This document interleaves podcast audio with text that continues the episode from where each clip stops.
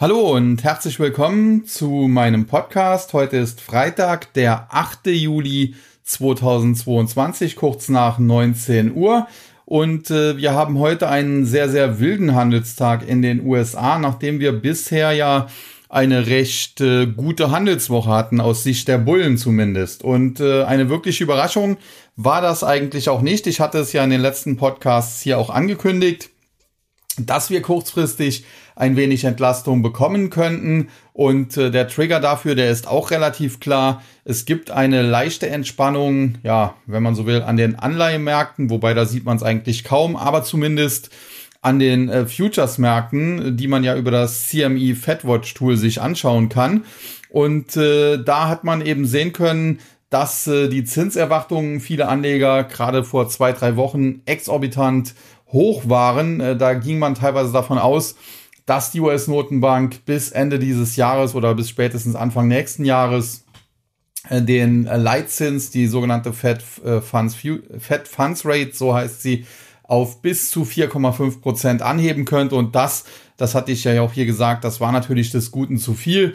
Bisher war es so, dass Fed-Chef Jerome J. Powell einen neutralen Zins von etwa 2,5 Prozent ins Auge gefasst hatte. Sein Kollege aus dem Offenmarktausschuss James Bullard, der dort äh, so ziemlich das hawkigste Mitglied war und ist, äh, der hatte 3,5 Prozent äh, genannt. Und äh, ja, äh, beide waren sich aber insofern einig, äh, dass die Federal Reserve versuchen möchte, den US-Leitzins in Richtung dieses neutralen Zins zunächst einmal zu heben und dann vielleicht noch ein wenig darüber hinaus zu gehen, ein halbes Prozent, vielleicht ein Tick mehr, um eben die Inflation wieder unter Kontrolle zu bekommen und äh, 4,5 Prozent wieder teilweise erwartet wurden. Das war eben äh, weit mehr als äh, ja im Prinzip äh, erwartbar ist, derzeit zumindest noch. Also natürlich weiß man nie, wie sich das in Zukunft entwickelt.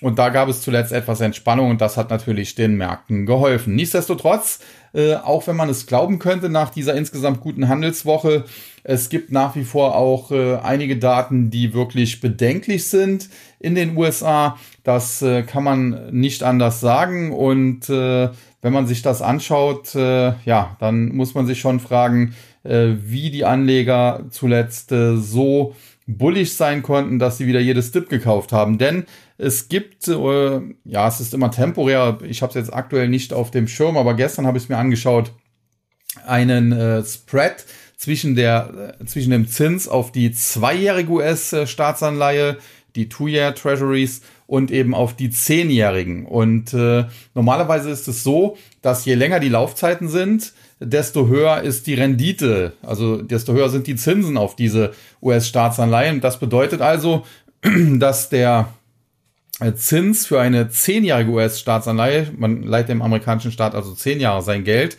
in der Regel höher sein sollte als eben der Zins auf eine zweijährige Anleihe. Und äh, immer wenn das nicht der Fall war, also wenn es hier eine Inversion gab, dann war das in der Vergangenheit ein ja, untrügliches Zeichen, Trefferquote 100 Prozent, dass es in den USA zu einer Rezession gekommen ist. Und äh, zuletzt hat die Federal Reserve versucht, das ein bisschen runterzuspielen. Es gab schon mal eine Inversion für zwei, drei Tage vor ein paar Wochen, ich glaube, war so im März. Und äh, die Federal Reserve hat das dann äh, runterspielen können und hat äh, die Marktteilnehmer damit etwas beruhigen können.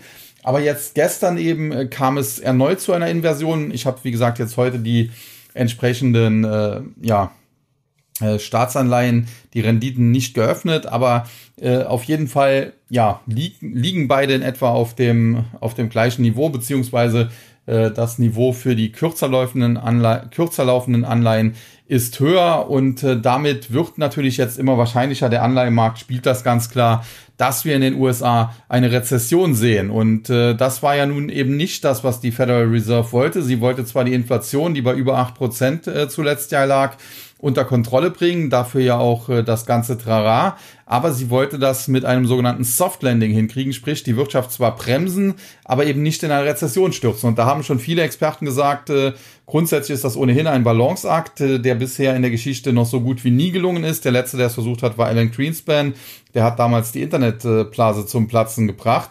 Und äh, ja, grundsätzlich, wie gesagt, ein, ein schwieriges Unterfangen, was bisher so gut wie noch nie gelungen ist. Aber es kommt noch hinzu, dass wir derzeit natürlich auch äh, Inflationsraten in einer ganz anderen Dimension haben. Also man muss sich überlegen, ein Alan Greenspan wollte eine weiche Landung, ein Soft Landing damals hinkriegen bei Inflationsraten von irgendwie 3,5 Richtung 4 Prozent. Und wir haben aktuell mehr als das Doppelte in den USA, über 8 Prozent. Und da ist klar, dass man stärker bremsen muss, wenn man die Inflation unter Kontrolle wieder bringen möchte und wenn man eben stärker bremst, dann ist aber auch klar, äh, dass sich das eben auf die Wirtschaft negativ auswirkt. Und äh, da ist eine Rezession eigentlich unumgänglich und die Anleihemärkte spielen das jetzt. Und äh, insofern, warum dann diese Party an den Aktienmärkten zuletzt stattgefunden hat, das ist aus fundamentaler Sicht kaum erklärbar. Aber da sieht man eben auch wieder, die Börse kurzfristig ist das natürlich sehr viel Emotion, sehr viel Psychologie. Kurzfristig schaut man vielleicht öfter auch besser mal auf Sentiment oder eben auf die Charttechnik. Aber langfristig, und das ist auch klar, setzen sich immer die Fundamentaldaten durch. Man hat das ja beispielsweise am neuen Markt gesehen. Da gab es ja sehr viele Unternehmen, Startups, die an die Börse damals gegangen sind und äh, zum Teil absurd hohe Bewertungen hatten. Ich erinnere mich noch an solche Namen wie Procard beispielsweise. Ja, und dann irgendwie nach zwei, drei Jahren hat die Börse, haben die Anleger an der Börse, muss man ja genauer sagen, gemerkt, dass das eben doch äh, zum Teil große Luftnummern nur waren.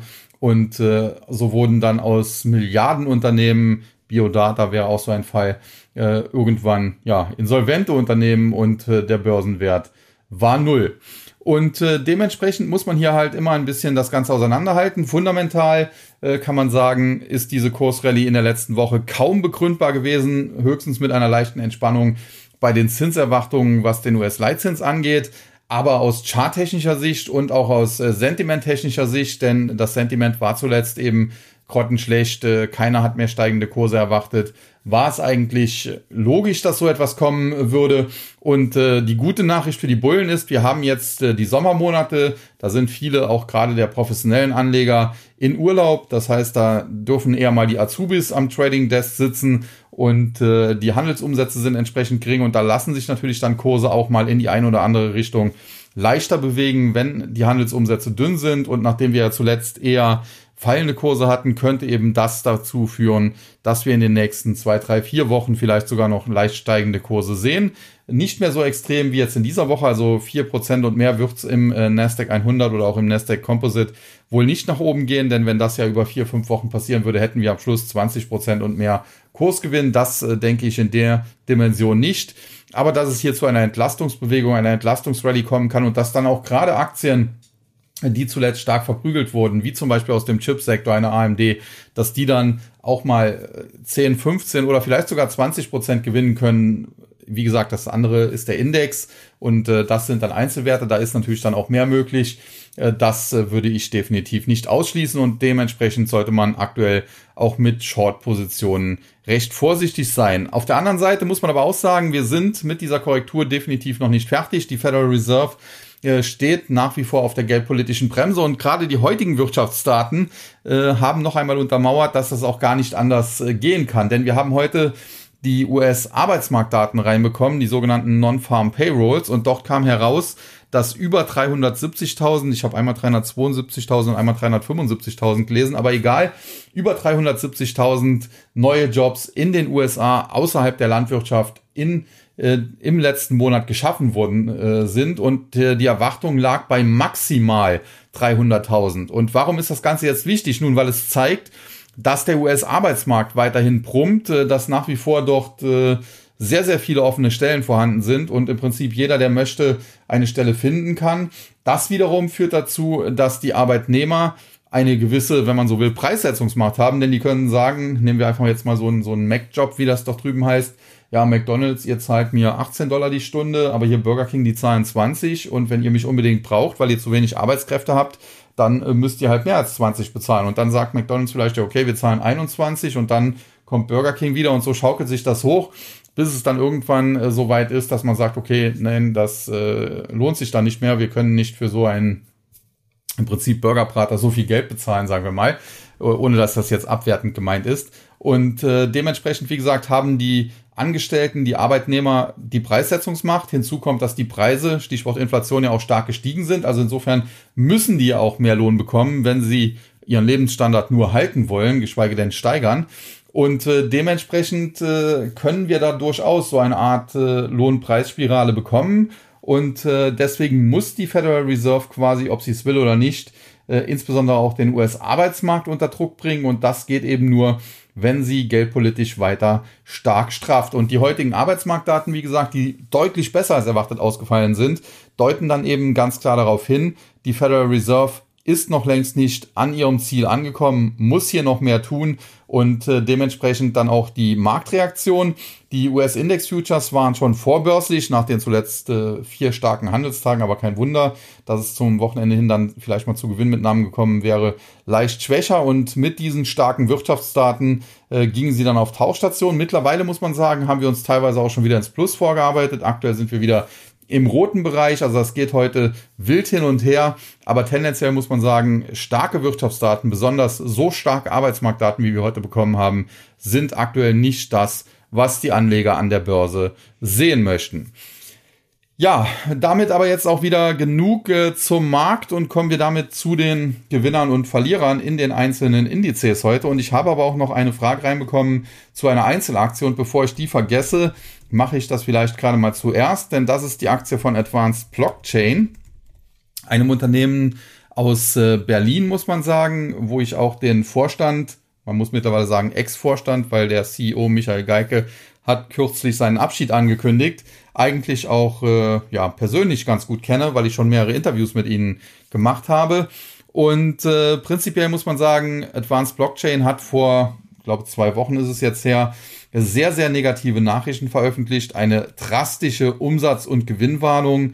Man hat ganz klar gesagt, man wird äh, die Prognosen, die man ursprünglich hier abgegeben hat, bei weitem verfehlen und äh, anschließend wurde dann auch noch bekannt gegeben und das war vielleicht sogar noch äh, fast schon schlimmer, dass eben der CEO Michael Geike seinen Hut nimmt, aber auch der Chief Operating Officer seinen Hut nimmt und so muss man sagen, ja, in der Presse, in der Finanzpresse wurde das Ganze teilweise äh, kommentiert mit äh, solchen Sätzen wie die Ratten verlassen das sinkende Schiff äh, ganz so weit möchte ich nicht gehen, aber sicherlich äh, das, was dort rausgekommen ist, war eine Enttäuschung. Es ist natürlich aber auch alles andere als, über, als eine Überraschung, denn Advanced Blockchain ist zum einen natürlich im Bereich Blockchain-Technologie unterwegs, bietet also verschiedene Dienstleistungen in diesem Bereich an, auch äh, Blockchains beispielsweise für Unternehmen aufzubauen. Man hat doch beispielsweise auch in der Vergangenheit äh, mit Vodafone zum Beispiel zusammengearbeitet, kann ich mich noch dran erinnern, dass mir das mal vorgestellt wurde.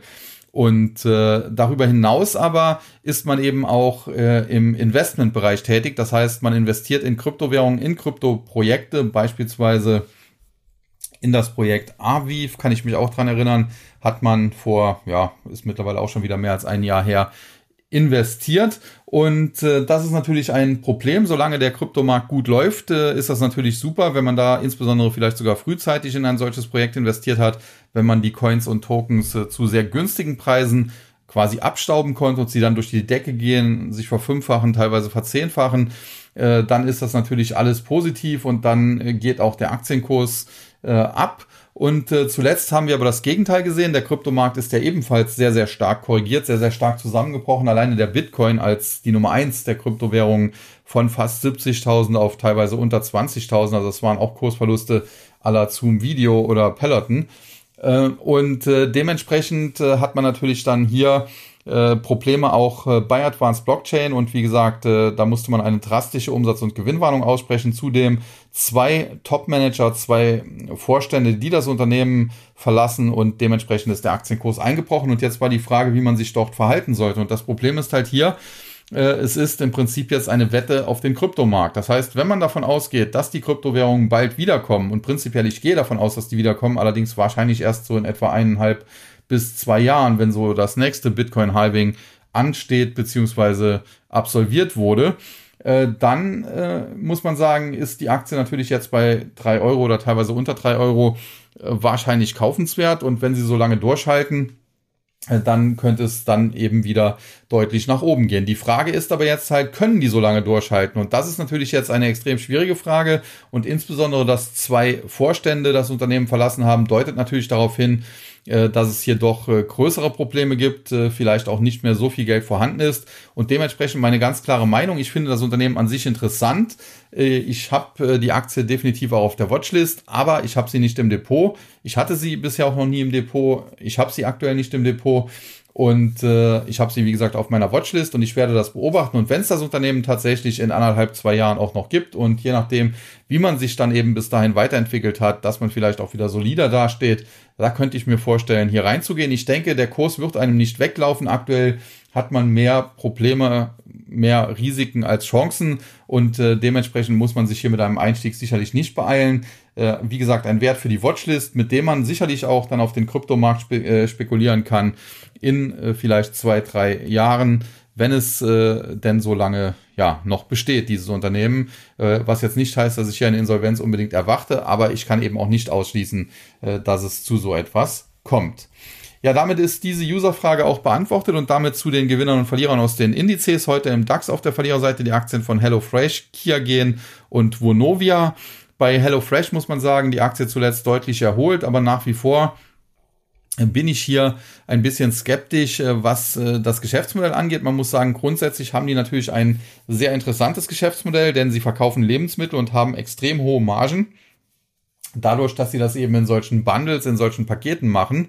Äh, das heißt, da werden quasi alle Zutaten, die man für irgendwelche Gerichte braucht, Rezepte werden auch noch mitgeliefert, zusammengepackt und dann jeden Tag an die Abonnenten, wenn man so will, verschickt. Und dadurch hat man natürlich anders als beispielsweise Edeka Rewe und wie diese ganzen Supermärkte oder auch Discounter heißen, äh, für Lebensmittel, für einen Lebensmittelhändler extrem hohe Margen. Die Frage ist halt, äh, kann man das auf Dauer durchhalten? Und gerade beispielsweise in einer Rezession, da sind natürlich die Kunden von HelloFresh äh, wenn die davon getroffen werden, wenn die vielleicht arbeitslos werden und eh zu Hause sind, dann sagen die sich, okay, dann brauche ich nicht unbedingt mehr diese fertigen Pakete, dann kann ich auch selber in den Supermarkt gehen und mir frisches Zeug kaufen. Hinzu kommt, äh, wie gesagt, sie haben hohe Margen, das heißt, sie verkaufen das auch recht teuer. Wenn ich also selber in Edeka, Rewe oder von mir aus auch Aldi gehe, spare ich vielleicht etwas Geld was natürlich, wenn ich meinen Job verloren habe, vielleicht auch nicht ganz unwichtig ist. Und dementsprechend äh, würde ich dann einfach sagen, das ist eine Aktie, die in einer rezessiven Zeit, in einer schwierigen Zeit nicht unbedingt erste Wahl sein sollte. Man muss auch sagen, die Aktie ist allerdings auch schon heftig zusammengefaltet worden. Es ist noch nicht so lange her. Da hat sie im Bereich von knapp unter 100 Euro waren so 97, 50, 98 Euro ein Doppeltop ausgebildet. Äh, das zweite Top ist erst hier Ende November, Anfang Dezember sogar entstanden und äh, seitdem ist sie halt auf absoluter Taufstation. Aktuell trotz der Erholung in den letzten Tagen 34 Euro, nachdem sie wie gesagt in der Spitze noch bei fast 98 war. Das ist mal eben getrittelt und da muss man sagen, gegenüber den Tiefskursen, die sie allerdings auch äh, jetzt hier Mitte Juni erreicht hat, hat sie sich dennoch bereits auch wieder um, wenn man das so ein bisschen grob überschlägt, 30 äh, Prozent nach oben entwickelt. Und insofern äh, sicherlich nicht ganz unspannend, auch aus charttechnischer Sicht äh, versucht die Aktie den Ausbau aus dem Abwärtstrend, aber der ist eben auch noch nicht nachhaltig vollzogen und äh, heute war sie jetzt unter den Verlierern. Also sehr, sehr diffuses Bild und äh, keine einheitliche Meinung, die man hier haben kann, wenn man davon ausgeht, äh, dass die Rezessionsängste übertrieben sind und äh, dass das Geschäftsmodell weiter funktioniert, dann muss man sagen, muss man HelloFresh an schwachen Tagen, und heute war ja ein eher schwacher Tag, äh, tendenziell sogar einsammeln. Wenn man aber Angst hat, dass eine Rezession das Geschäftsmodell nochmal belasten könnte, dann muss man zumindest damit rechnen, dass die Tiefskurse und die Lagen deutlich unter 30 Euro nochmal getestet werden. Und aktuell für mich keine Aktie, die ich unbedingt kaufen würde, aber sicherlich eine, die man auf die Watchlist packen kann. Dann Kia Gen, das ist ein gänzlich anderer Fall. Äh, Laborausrüster, wenn man so will, so ein bisschen Richtung Sartorius geht das Ganze auch. Hat zum Teil aber auch äh, eigene Technologien entwickelt, was ebenfalls noch äh, sehr positiv ist. Ist auch ein alter äh, Bekannter, ein Überlebender des neuen Marktes, wenn man so will. Und äh, es gab ja auch schon mal einen Übernahmeversuch durch Thermo Fisher Scientific, äh, die Amerikaner, der damals gescheitert ist. Also da sieht man, äh, dass hier auch durchaus der ein oder andere Konkurrent oder sagen wir Wettbewerber ein Auge auf die Aktie bzw. das Unternehmen geworfen hat. Und das spricht ebenfalls äh, ganz klar für sich. Lange Rede, kurzer Sinn. Die Aktie ist zuletzt äh, durchgestartet, hat jetzt innerhalb kurzer Zeit sich von unter 40 äh, auf knapp 48 nach oben bewegt. Kurzfristig sind da ja sicherlich nochmal Rücksetzer drin, vielleicht so in Richtung 45 bis 46 Euro. Äh, da wäre die Aktie aus meiner Sicht dann tendenziell ein Kaufkandidat und anschließend sollte sie dann in Richtung 50 und vielleicht sogar Richtung 54, 55 Euro steigen können. Also da bin ich tendenziell positiv gestimmt, wobei man sagen muss, das ist nur meine Meinung. Äh, wenn jemand anderer Meinung ist, muss er es natürlich dann dementsprechend anders behandeln. Aber ich äh, ja, gebe ja hier in dem Podcast immer nur meine Meinung wieder. Und dann äh, Vonovia. Und auch da gibt es natürlich äh, wilde Spekulationen, muss man sagen. Es gibt äh, Fans von Vonovia, die sagen, äh, die Immobilien, die die besitzen, sind viel mehr wert mittlerweile als das, was an der Börse noch dafür bezahlt wird. Äh, die Aktie ist ein super Schnäppchen, da muss man jetzt rein. Äh, der Argumentation kann ich durchaus zum Teil etwas abgewinnen. Es gibt aber auch die andere Seite, die sagen, ja, Vonovia besitzt zwar viele Immobilien, viele Wohnungen, äh, aber sie hängen eben auch äh, von ihren Mietern ab, äh, denn egal was äh, die Gebäude wert sind, äh, sie wollen sie ja nicht verkaufen, sie nutzen sie, indem sie sie vermieten und äh, versuchen so eben Geld zu verdienen. Und in der Vergangenheit hat das natürlich auch sehr gut funktioniert. Man hatte nur wenig Kosten, weil man auch jetzt nicht der große Instandhalter war, muss man sagen, und hat dann immer kräftig Mieten abkassiert und dementsprechend konnte man auch die Aktionäre immer zufriedenstellen. Jetzt könnte es aber natürlich sein, dass in einer schweren Rezession oder wenn wir sogar in einen Krieg hineinschlittern sollten in Europa, äh, beim Krieg wäre es natürlich noch schlimmer, da könnten Gebäude sogar zerstört werden, aber selbst wenn es nur eine Rezession wird, also wirtschaftsmäßig schlecht aussieht, äh, dass eben auch hier viele Mieter ihre Jobs verlieren, dann vielleicht ihre Mieten nicht mehr bezahlen können. Dann ist halt die Frage, vielleicht greift der Staat dann auch äh, rettend ein, so wie bei Corona, dass da teilweise Mieten gestundet werden mussten etc. oder verhandelt werden konnten. Das könnte dann alles eben passieren. Aber selbst wenn das nicht passiert, dann muss man sagen, ja, dann äh, laufen die Zwangsräumungen an, dann fliegen die Mieter aus den Wohnungen. Nur das alleine nützt ja dann auch noch nichts. Sie brauchen ja dann neue Mieter und äh, ob sich das dann jemand noch leisten kann, äh, wenn wir dann eben in einer Rezession stecken, das ist eben die Frage. Und insofern, ja, gibt es hier durchaus auch Bedenkenträger, die sagen, äh, auf dem Papier sieht das alles gut aus, äh, die Aktien mag unterbewertet erscheinen, weil die Immobilien viel mehr wert sind als äh, Market Cap derzeit hier aufgerufen wird. Aber das bringt alles nichts, denn wenn wir hier in eine große wirtschaftliche Krise geraten, äh, dann fallen denen die Mieter aus und dann wird das ganze Geschäftsmodell sehr, sehr kritisch. Also das kann man so oder so sehen. Ich möchte mich auch hier nicht festlegen. Grundsätzlich muss ich sagen, ich war in der Vergangenheit nicht der große Freund von Immobilienaktien. Ich bin es nach wie vor nicht. Ist aber auch nicht mein Spezialgebiet, muss ich auch an dieser Stelle dazu sagen. Und äh, ja, muss man mal schauen, wie das Ganze weitergeht. Was man definitiv aber sagen kann, Vonovia hat sich gegenüber den äh, zwischenzeitlich erreichten Höchstkursen äh, mittlerweile etwa halbiert. Das heißt, da ist auch schon sehr, sehr viel Risiko eben eingepreist worden. Ja, ob das jetzt aber ausreicht, äh, das wird man sehen müssen. Und äh, da kommt es dann natürlich auch drauf an, wie schlimm das Ganze am Ende wird.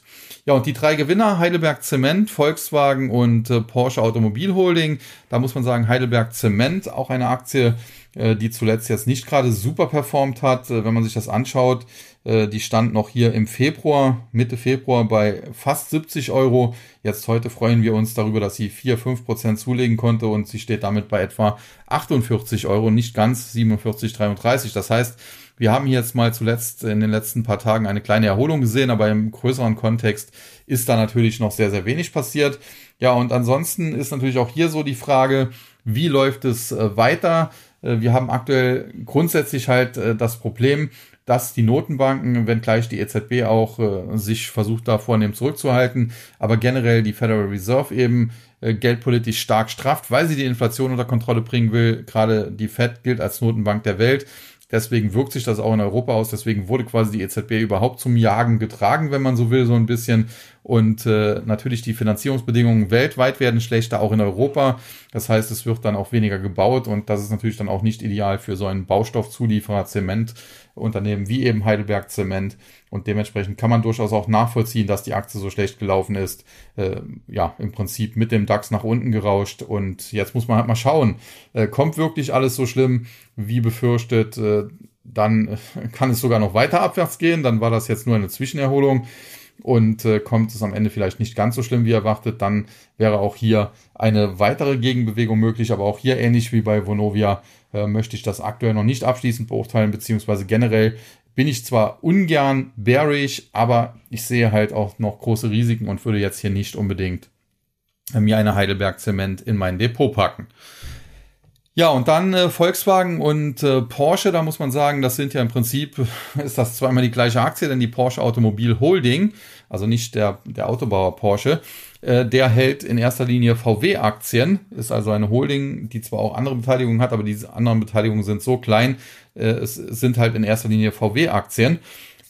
Ja, und äh, dementsprechend ist quasi Porsche Automobil Holding eine indirekte VW-Aktie, wenn man so will, und die, die Volkswagen-Vorzüge eine direkte Beteiligung an Volkswagen. Und warum sind die beiden heute auf der Gewinnerliste? Nun, zum einen ist insbesondere Volkswagen, also die VW-Aktie, zuletzt auch deutlich unter Druck geraten. Da kommt mal eine Gegenbewegung jetzt langsam rein. Und äh, zum anderen gibt es eben Börsenpläne für eben den Autobauer Porsche, die Porsche AG, wenn man so will.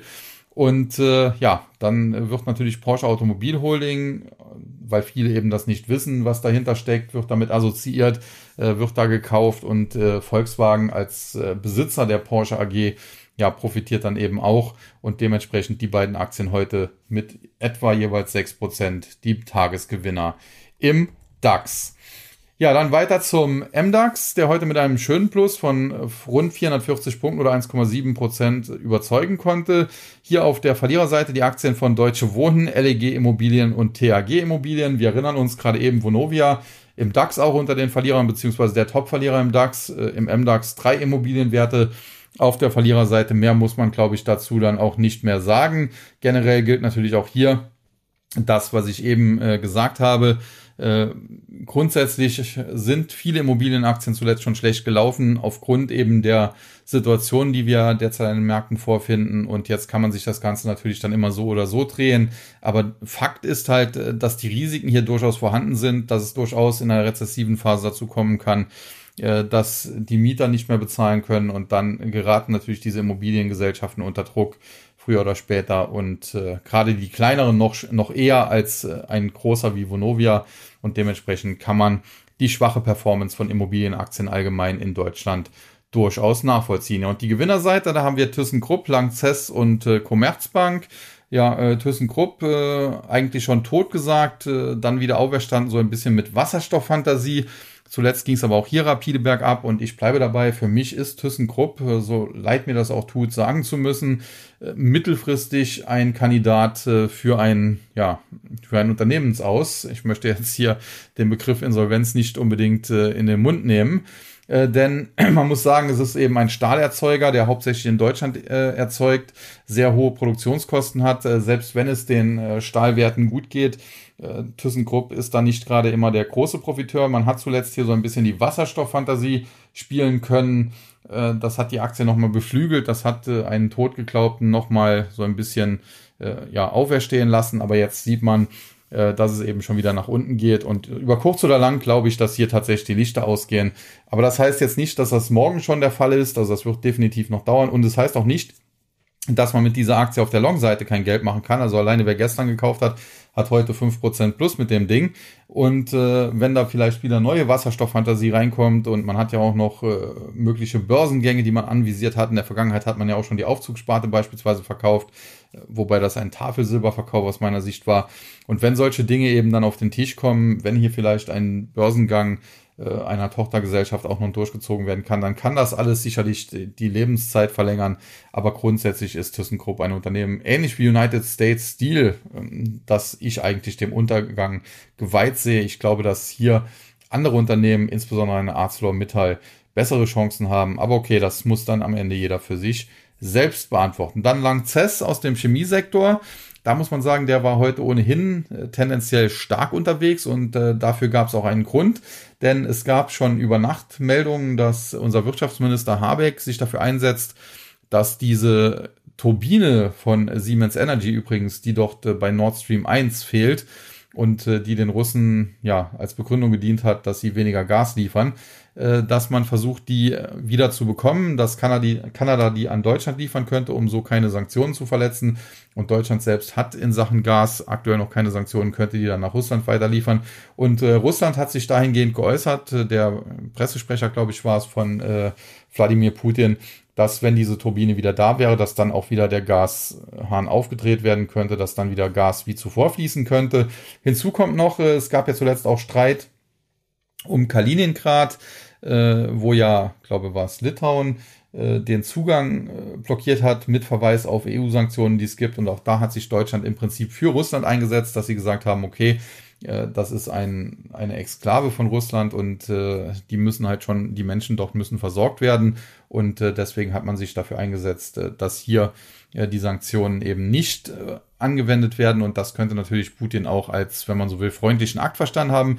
Wie auch immer, auf jeden Fall gab es äh, leichte Entspannung in Sachen ja, Gaskrise, wenn man so will, in Deutschland und dementsprechend haben natürlich die Chemieaktien und dementsprechend auch eine Langzess heute einen kleinen Feiertag gehabt. Und dann Commerzbank, äh, eine Aktie, ähnlich wie die Deutsche Bank oder auch wie ThyssenKrupp, äh, langfristig ein absoluter Rohrkrepierer. Zuletzt ist die Aktie nochmal etwas angestiegen, jetzt äh, dann in den letzten Wochen allerdings äh, deutlich unter Druck geraten. Heute jetzt ein guter Tag, der Top-Gewinner im MDAX und da muss man halt sehen, äh, tatsächlich deutet halt vieles darauf hin, gerade in den USA, die starken Arbeitsmarktdaten, ich hatte es ja schon erwähnt, äh, dass die Zinsen weiter angehoben werden müssen, dass sie weiter steigen. Und das hilft natürlich den Banken, äh, die natürlich äh, das Kerngeschäft Fristentransformation haben, sprich sie besorgen sich im Prinzip immer noch zu Null Kosten, Nullzinsengeld und äh, reichen dann Kredite aus. Und äh, ja, da, die Kredite werden eben verzinst, da gibt es dann Zinseinnahmen. Und äh, dementsprechend steigende Zinsen sind dann natürlich gut, äh, weil das eben dazu führt, dass der Spread zwischen dem, was die Banken eben äh, an Kreditkosten, wenn man so will, haben und äh, was sie über die Zinsen einnehmen können, äh, dass der sich ausweitet, dieser Zinsspread und äh, dementsprechend dann das Ergebnis der Banken früher oder später ja beflügeln könnte. Und äh, wie gesagt, äh, Commerzbank heute Profiteur. Warum die Deutsche Bank im DAX nicht profitiert hat, keine Ahnung. Aber prinzipiell, ja, was sie heute nicht getan hat, vielleicht holt sie das am Montag einfach nach. Ja, dann der S-DAX, äh, der Small Caps in Deutschland hier ein Plus von über 150 Punkten, 1,26 Prozent, 12.362,63 Punkte. Auf der Verliererseite die Aktien von Suse, von Medios und von Südzucker. Bei Suse muss man sagen, gab es kürzlich Zahlen, die sind auf den ersten Blick eigentlich gar nicht so schlecht ausgefallen, aber wenn man näher hingeschaut hat, äh, da konnte man sehen, da war im Prinzip alles bereinigt. Also die haben sogar einen bereinigten Umsatz vermeldet, was ich so auch noch selten gelesen oder gehört habe. Und äh, dementsprechend kann man dieses Zahlenwerk eigentlich nicht wirklich bewerten, denn äh, wenn da um alles Mögliche bereinigt wird, äh, dann hat man kein wirklich realistisches Bild. Und obwohl die Zahlen, wie gesagt, auf den ersten Blick äh, ganz gut ausgefallen sind, äh, haben sich einige Analysten kritisch geäußert und auch eine, an, einige Anleger sind nicht ganz zufrieden damit. Und dementsprechend die Aktie hat gestern auf die Zahlen, also die kamen gestern schon zunächst leicht positiv reagiert, das wurde aber schon abverkauft und heute geht das dann eben weiter und die Aktie verliert nochmal dreieinhalb Prozent. Dann Medios, äh, ja, im Prinzip so ein bisschen ähnliches Spiel. Hier ist es zwar nicht äh, die Bilanz, die ein bisschen unübersichtlich ist, aber generell die ganze Unternehmensstruktur. Man hat in der Vergangenheit auch Übernahmen getätigt, da gab es dann auch Kritik an diesen Übernahmen. Und äh, ja, deswegen die Aktie äh, schon länger, sagen wir mal, schwächer unterwegs, nachdem sie, zwischen, nachdem sie zwischenzeitlich ja mal so ein kleiner Börsenstar für kurze Zeit gewesen ist. Äh, man muss sagen, in den letzten Wochen hat sie zwar jetzt so ein bisschen einen Aufwärtstrend ausgebildet, aber wirklich frei nach oben ist sie nicht. Und äh, tendenziell muss man sagen, es kann durchaus sein, dass auch diese Aktie ihre Tiefstände im Bereich von 24 oder unter 24 Euro nochmal antestet. Und wenn die am Schluss fallen sollten, dann muss man sogar konstatieren, kann es hier eine Etage tiefer gehen. Vielleicht sehen wir dann sogar noch Kurse von 18 bis 20 Euro. Also insofern, äh, ja, keine Aktie, die ich mir ins Depot packen würde, äh, auch wenn ich jetzt keinen konkreten Grund dafür habe, warum sie heute ausgerechnet fast 4% fällt. Ja, und dann Südzucker. Und äh, das ist natürlich aktuell auch ein Verbonspiel in diesem Bereich. Einerseits natürlich, äh, wie der Name schon sagt, im Zuckermarkt unterwegs, also ohnehin schon ein sehr schwieriger Markt. Und äh, dann hat man ja noch die Tochter Crop Energies, äh, wo man im Bereich Bioethanol, Biosprit unterwegs ist. Und da gab es ja zuletzt dann auch äh, Angriffe, wenn man so will, von Seiten der Politik, die in der Vergangenheit ja den Biosprit noch gefördert haben. Deswegen haben wir diese E5 und E10, wo Biosprit entsprechend beigemischt werden musste. Und jetzt zuletzt ist die Politik zurückgerudert, hat gesagt, ja, wir haben durch den Ukraine-Krieg, äh, könnte es sein, dass wir weltweit eine äh, Nahrungsmittelkrise bekommen und äh, da sollten wir doch jegliche Nahrungsmittel nicht für die Gewinnung von irgendwelchen äh, Kraftstoffen verwenden, für Bioethanol und so weiter, sondern äh, das soll lieber auf den Teller statt in den Tank. Und äh, ja, das hat schon zu einem Kurssturz bei Verbio geführt. Das hat zuletzt auch Crop Energies belastet. Es gibt da natürlich auch ein gewisses Hin und Her. Andere sagen, Klimaschutz ist aber wichtig und bla bla bla. Und äh, dementsprechend äh, Aktien wie Crop Energies und Verbio äh, pendeln wild hin und her. Und das äh, geht natürlich dann irgendwann an der Muttergesellschaft, in dem Fall Südzucker von Crop Energies, auch nicht spurlos vorüber. Und dementsprechend die Aktie heute deutlicher unter Abgabedruck, verliert fast 8%. Hinzu kommt natürlich noch, äh, dass äh, ja auch die Analysten hier zuletzt äh, sich jetzt nicht mega positiv geäußert haben. Es gab jetzt heute hier beispielsweise die Streichung einer Kaufempfehlung von Alster Research, das ist aber jetzt auch nicht der weltbekannteste Analyst. Auf der anderen Seite, ja, auch Warburg, äh, die schon ein bisschen bekannter sind, äh, sieht hier die Prognosen von Südzucker zumindest als gefährdet an und solche äh, negativen Analystenkommentare haben dann ihr Übriges hier bewirkt. Ja, und dann äh, die drei Gewinner im S-DAX, äh, Flatex De Giro, Adva Optical und SAF Holland. Da muss man sagen, Flatex De Giro zuletzt äh, mit insofern positiven Meldungen, dass man sagt, man hat viel Cash, man braucht keine Kapitalerhöhung, nichts, im Gegenteil. Man möchte diesen vielen Cash zum Teil an die Aktionäre zurückgeben, unter anderem durch Dividenden, unter anderem aber auch durch Aktienrückkaufprogramme, die man jetzt wieder äh, forcieren möchte. Und äh, das hat der Aktie zuletzt auch ein bisschen geholfen. Ändert aber nichts dran, übergeordnet nach wie vor Abwärtstrend. Und solange der Markt nicht läuft, haben es natürlich früher oder später auch solche Online-Poker schwer. Man hat gesehen, zuletzt selbst die Aktie der deutschen Börse kam nicht mehr so richtig voran, obwohl auch dort ja zum Teil gute Meldungen veröffentlicht wurden, gute Zahlen veröffentlicht worden sind und dementsprechend FlatEx Giro, da kann man sich kurzfristig freuen. Vielleicht schafft die Aktie es sogar nochmal zurück in den zweistelligen Bereich Richtung 10 bis 11.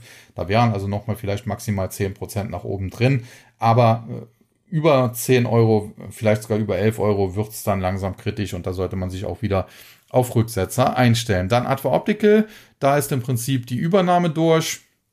Atran, die Amerikaner kaufen Adva Optical. Äh, das ist nun im Prinzip vollzogen. Es gab dann jetzt noch Diskussionen, ob es einen äh, Gewinnabführungsvertrag dort geben soll. Da müssten die Aktionäre noch zustimmen.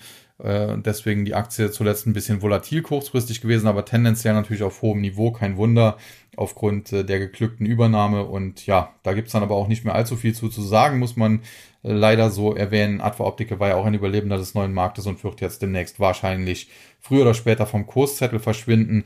Die Aktie wird erstmal noch weiter gehandelt, weil Atran noch nicht, glaube ich, über 95 Prozent äh, der Anteile bräuchten sie für ein Delisting, für ein Squeeze-Out anzustreben. Das haben sie noch nicht, aber ich könnte mir vorstellen, dass das früher oder später zumindest langsam angestrebt wird, wobei das natürlich dann auch wieder eine interessante Squeeze-Out-Spekulation werden könnte, aber aktuell erscheint mir das noch ein bisschen sehr früh. Ja, und dann SAF Holland, äh, die waren damals im Zuge der Finanzkrise schon mal fast pleite, wurden dann in letzter Sekunde gerettet, haben dann vor drei, vier Jahren war es, glaube ich, eine Übernahme versucht, die am Ende abgeblasen werden musste. Und diese Übernahme, die tun sie jetzt nochmal versuchen. Und zwar, ja, das äh, Gegenstück, also das Unternehmen, das man kaufen will, das ist an der Börse oder der Aktienkurs dieses Unternehmens ist auch äh, deutlich eingebrochen. Und äh, so, ja, versucht man jetzt hier diese Situation für sich zu nutzen und hier ein Schnäppchen zu schießen, wenn man so will. Haldex heißt dieses Unternehmen, wenn man so will. Und äh, ja, da muss man sagen, die Annahmefrist für das Übernahmeangebot äh, an die Haldex-Aktionäre, äh, das hat am 4. Juli jetzt be äh, begonnen und äh, da sind einige wohl sehr zuversichtlich, dass diese Übernahme am Ende klappen wird und dass die am Ende auch das Unternehmen SAF Holland stärken wird und dementsprechend die Aktie heute der Tagesgewinner im Tech-DAX, äh, im S-DAX, Entschuldigung. Ja, und dann noch weiter zum TechDAX, der es heute geschafft hat, mit über 36 Punkten über die Marke von 3000 zurückzuspringen. 1,2% plus, 3005,60 Punkte. Verlierer Vantage Towers, äh, Kiagen und Suse. Kiagen und Suse hatten wir schon. Vantage Towers ist die Vodafone-Tochter, äh, die dort für die Sendemasten äh, verantwortlich ist, sind noch gar nicht so lange an der Börse. Prinzipiell nicht uninteressantes Unternehmen, muss man sagen, aber ja, zumindest jetzt auch nicht der große Burner seit dem Börsengang. Auch das muss man sagen. Die Aktie hat zwischenzeitlich mal etwas zulegen können, weil es auch im Prinzip eine Dividendenaktie ist. Da gab es äh, zwischenzeitlich mal entsprechende, wenn man so will, Fantasie. Aber jetzt in den letzten Wochen muss man schon sagen, so seit etwa Ende April geht es dann auch hier langsam rapide bergab. Im Top war die Aktie damals noch bei über 33 Euro im Tief, jetzt vor wenigen Tagen dann bei etwa 25. Wir haben jetzt eine Erholung Richtung 28 knapp gesehen. Und da muss man mal schauen, wie weit die Erholung noch tragen kann. Aber grundsätzlich äh, durchaus defensiver Wert, insofern nicht uninteressant. Aber ob sowas überhaupt in den Tech-DAX unbedingt müsste, das ist natürlich dann auch eine Frage. Dann kann ich mir auch eine Cameco da reinpacken, weil die eben Uran liefern und äh, Kernkraftwerke sind ja auch eine ganz tolle Technologie und ohne Uran geht das nicht. Also kann ich mir alles Mögliche zusammenreimen. Aus meiner Sicht Vantage Towers keine schlechte Aktie, durchaus nicht uninteressant, aber im Tech-DAX eigentlich fehl am Platz. Ja, und die äh, Gewinner im äh, TechDAX sind Carl Meditech, Verbio und Nagaro. Ja, zunächst äh, Zeiss Meditech, äh, Medizintechnikunternehmen, äh, auch so ein bisschen Überlebender des neuen Marktes, wurden lange Zeit eigentlich unterschätzt. Damals auch äh, neuer Markt, sind in der Endphase des neuen Marktes erst an die Börse gekommen und äh, waren dann lange Zeit unterbewertet. Ich erinnere mich noch, es gab regelrechte Fans dieser Aktie, die immer darauf hingewiesen haben, sie sei so massiv unterbewertet. Und das hat dann tatsächlich sich irgendwann materialisiert. Die Aktie ist durch die Decke gegangen. Man muss aber sagen, äh, teilweise war sie dann auch in dem Hype äh, nach dem Corona-Crash zu teuer, in der Spitze bei über 200 Euro, jetzt zuletzt deutlich korrigiert. Aber, und das ist das Interessante, so im Bereich 105 hat sie einen Doppelboden hingelegt und äh, den Abwärtstrend zwar noch nicht komplett äh, beenden können, noch nicht aufbrechen können, aber äh, ja, sie hat zumindest einen, einen ersten oder sogar zwei Füße schon mal auf den Boden gebracht. Und äh, wenn der Ausbruch aus dem Abwärtstrend auch noch gelingen könnte, wäre hier sogar eine größere Erholung möglich, vielleicht so Richtung 150, ein Tick mehr, 155.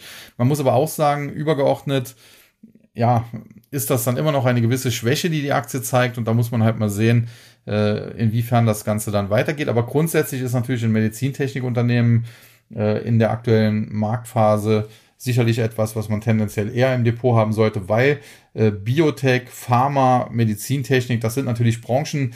Äh, wer beispielsweise kommen wir mal zum, äh, zu Pharma, aber bei Medizintechnik ist es ja ähnlich.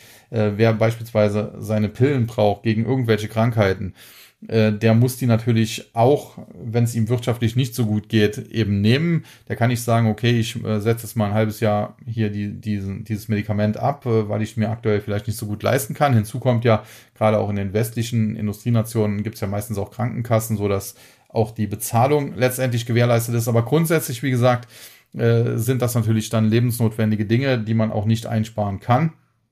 Äh, bei Medizintechnik vielleicht noch tendenziell mal eher als bei, bei äh, Pharma, äh, bei Pharmaka.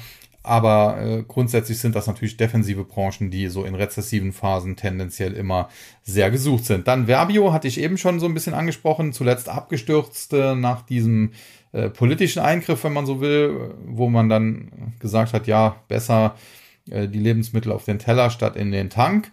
Ähm, Südzucker, wie gesagt, hatte ich eben besprochen. Äh, Crop Energy ist doch die Tochter, die natürlich auch eingebrochen war, äh, was jetzt dann auch zu negativen Analystenkommentaren geführt hat. Verbio heute allerdings sehr stark unterwegs, ein Plus von über drei Prozent, ist nach wie vor in der Erholungsbewegung auf diesen in Anführungszeichen kleinen Crash, den wir da vor zwei, drei Wochen gesehen haben. Prinzipiell muss man aber sagen, der in Anführungszeichen Crash, der ist seinerzeit gestartet. Da war die Aktie, glaube ich, noch äh, ja, deutlich höher äh, bei, bei ja, 54 Euro, teilweise Richtung 60 Euro unterwegs. Und dann ging es rapide bergab, teilweise auf 40. Das hat man jetzt so ein bisschen wieder aufgeholt, noch nicht ganz, aber größtenteils schon. Aber prinzipiell muss man halt sehen, wenn es hier tatsächlich diesen politischen Angriff auf diese Branche gibt und man hier kurzfristig sagt, okay, Lebensmittel nicht unbedingt äh, in den Tank, sondern lieber auf den Teller, dann könnte das hier sogar belastend wirken. Also das muss man sich ganz klar machen. Ja, und dann Nagaro, das ist auch ein sehr interessantes Unternehmen aus dem äh, Softwarebereich, muss man sagen, auch noch nicht so lange an der Börse und äh, zunächst auch gehypt. Erinnert sich so ein bisschen an Snowflake in den USA, die ja auch sehr gehypt waren, insbesondere auch, weil dort ja ein Warren Buffett mit eingestiegen war und äh, dementsprechend Snowflake im Höhenflug und mittlerweile wie eine Schneeflocke gelandet. Und bei Nagaro in Deutschland ähnliches. Die Aktie war im Top weit über 200, fast schon Richtung 250 unterwegs, 210, 215 im Top und ist dann natürlich im Zuge der Marktkorrektur heftig eingebrochen. Zwischenzeitlich gab es mal eine, eine Erholung, zuletzt äh, ist es aber wieder nach unten gegangen und jetzt muss man sagen, so ein Kursniveau ja von etwa 105 Euro, wo sie jetzt vielleicht vor ein paar Tagen im Tief war, war sogar noch ein Tick tiefer, 102 Euro. Aber so zwischen 100 und 105, da könnte kurzfristig eine Art Boden liegen. Von da aus könnte es sogar auch mal Richtung 120, vielleicht sogar 125 nach oben gehen aber ich bin eigentlich relativ überzeugt davon, dass wir anschließend dann nochmal auf Tauchstation gehen und äh, wenn wir dann unter 100 fallen sollten, dann wäre das auch problematisch. Also insofern Nagaro nicht uninteressant, aber auch mit Vorsicht zu genießen. Ja, und jetzt will ich den Podcast nicht ewig lang machen und deswegen müssen wir die Amerikaner relativ schnell abhaken. Zunächst der Dow Jones hier ein Mini-Minus von knapp 30 Punkten aktuell oder etwa 0,1 Prozent. Auf der Verliererseite Walt Disney, Dow Inc. und Walgreens, Boots Alliance, Gewinner American Express, Amgen und United Health. Verlierer Walt Disney in den letzten Wochen alles andere als gut unterwegs, obwohl es hier eigentlich positive Meldungen gab. Beispielsweise Disney Plus läuft ja sehr gut. Aber da muss man sagen, das läuft ausgerechnet jetzt sehr gut, wo es anderen äh, Streaming-Aktien an den Kragen gegangen ist. Also Netflix beispielsweise, die ja komplett abgestürzt sind. Und äh, dementsprechend interessiert das dann so keinen mehr und die Aktie auf Tauchstation. Generell wird das Ganze langsam interessant, aber muss man auch abwarten, bis ein Boden gefunden ist. Dann Dow Inc., äh, mittlerweile größter Chemiekonzern der Welt, glaube ich, hat BASF da durch diesen Zusammenschluss, den es da in Amerika gab, überholt. Und äh, prinzipiell hatte ich ja eben erwähnt, äh, den deutschen Chemiewerten, wenngleich BASF jetzt nicht unter den Tagesgewinnern im DAX war, äh, denen ging es heute relativ gut. Aber das ist vielleicht dann auch der Grund, warum es Dow Inc. nicht so gut geht wenn die Konkurrenz eben gestärkt wird, wenn doch die Gaskrise, die es so ein bisschen gibt, ein bisschen äh, ja, an Dynamik verliert, äh, dann könnte das natürlich äh, die amerikanische Konkurrenz, die ja diese Gasprobleme nicht hat, äh, ja, tendenziell eher ein bisschen belasten oder nicht so gut finden, sagen wir mal so. Ja, und dann äh, die Gewinner American Express, äh, Amgen und United Health, muss man sagen, American Express auch eine Warren Buffett Aktie, aber prinzipiell ja, in den letzten äh, Wochen auch nicht besonders gut gelaufen, ist noch nicht so lange her, da stand die Aktie bei etwa 200 Dollar. Jetzt ist sie zuletzt dann teilweise bis auf unter 140 gefallen, 135 sogar unterboten. Aktuell läuft da eine kleine Erholung, aber das ist auch eine Erholung in einem übergeordneten Abwärtstrend und sollte jetzt nicht überbewertet werden, zumal das Plus heute 0,5 Prozent ist jetzt auch nicht gigantisch.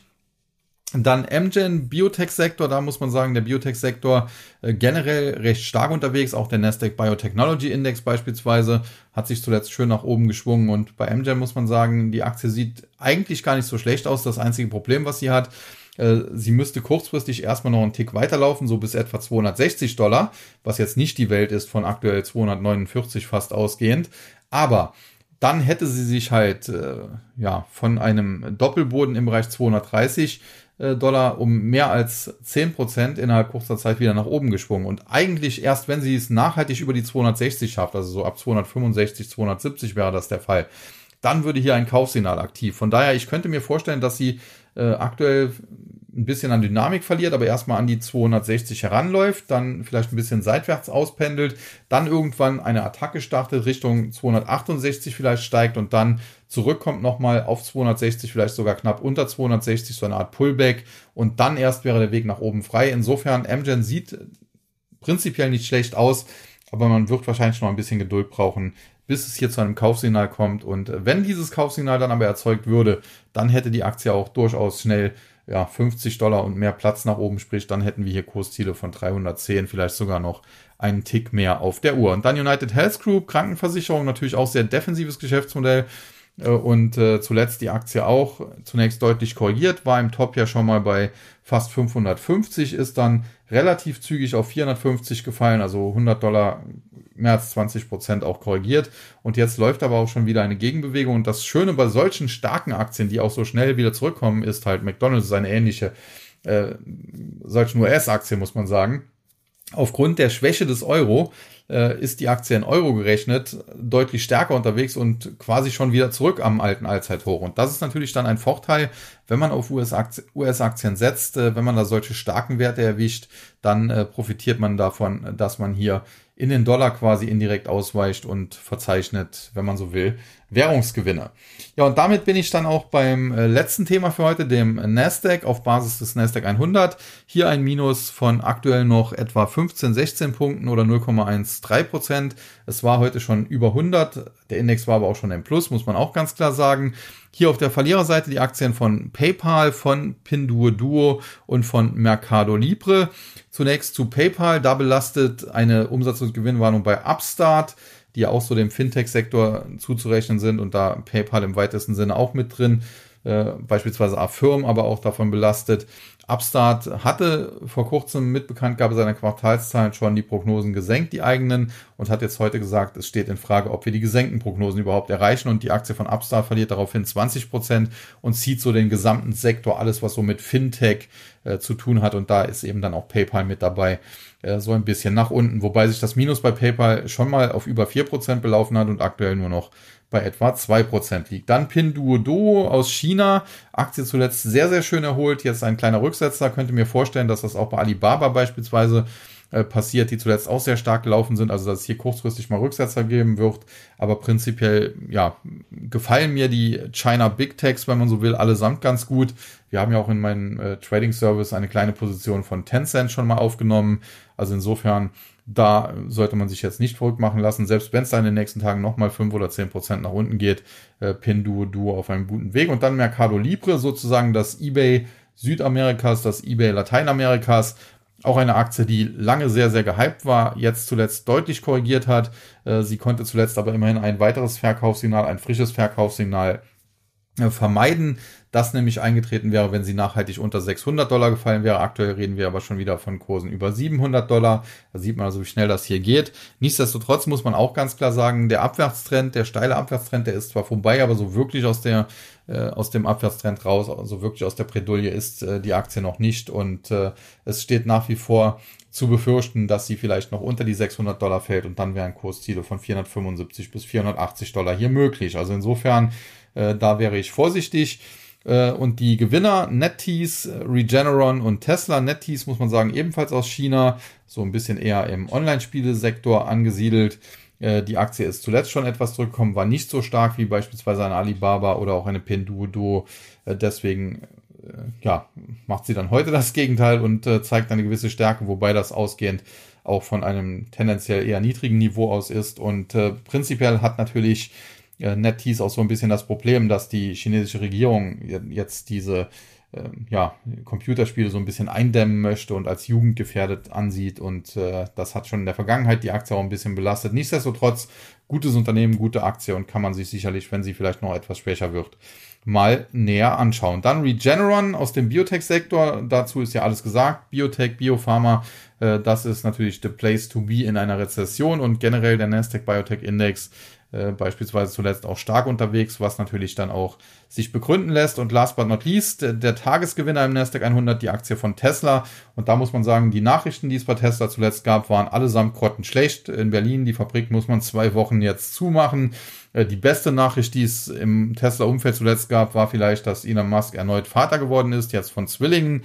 Äh, er selbst hat dazu heute suffisant getwittert, äh, er arbeitet daran, äh, das äh, Geburtenproblem zu lösen, was ein Menschheitsproblem wäre, weil er mittlerweile, keine Ahnung, hat er zehn oder elf Kinder oder sind es auch nur neun, auf jeden Fall eine ganze Menge. Und äh, wie gesagt, das eigentlich die beste Nachricht aus dem Hause Tesla, die es zuletzt gab. Nichtsdestotrotz, äh, wenn der Markt nach oben läuft, äh, dann läuft Tesla eigentlich immer mit und äh, die Aktie wirkt quasi auch so ein bisschen wie so ein Hebelprodukt. Wenn es nach unten geht, kriegt sie gerne richtig einen auf den Deckel. Wenn es nach oben geht, schießt sie eben immer stark nach oben. Heute geht es nach oben um über drei Prozent.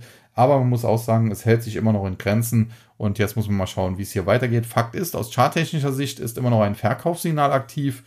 Das wurde bisher noch nicht aufgehoben. Und insofern vollständige Entwarnung kann man hier noch nicht geben äh, auf dem aktuellen Kursniveau. Ja, das soll es dann äh, für heute gewesen sein, nachdem ich jetzt doch fast eine Stunde geredet habe äh, ja, reicht das dann wohl auch. Ich denke, dass äh, ja, jeder auch auf dem neuesten Stand sein sollte, gut informiert sein sollte jetzt.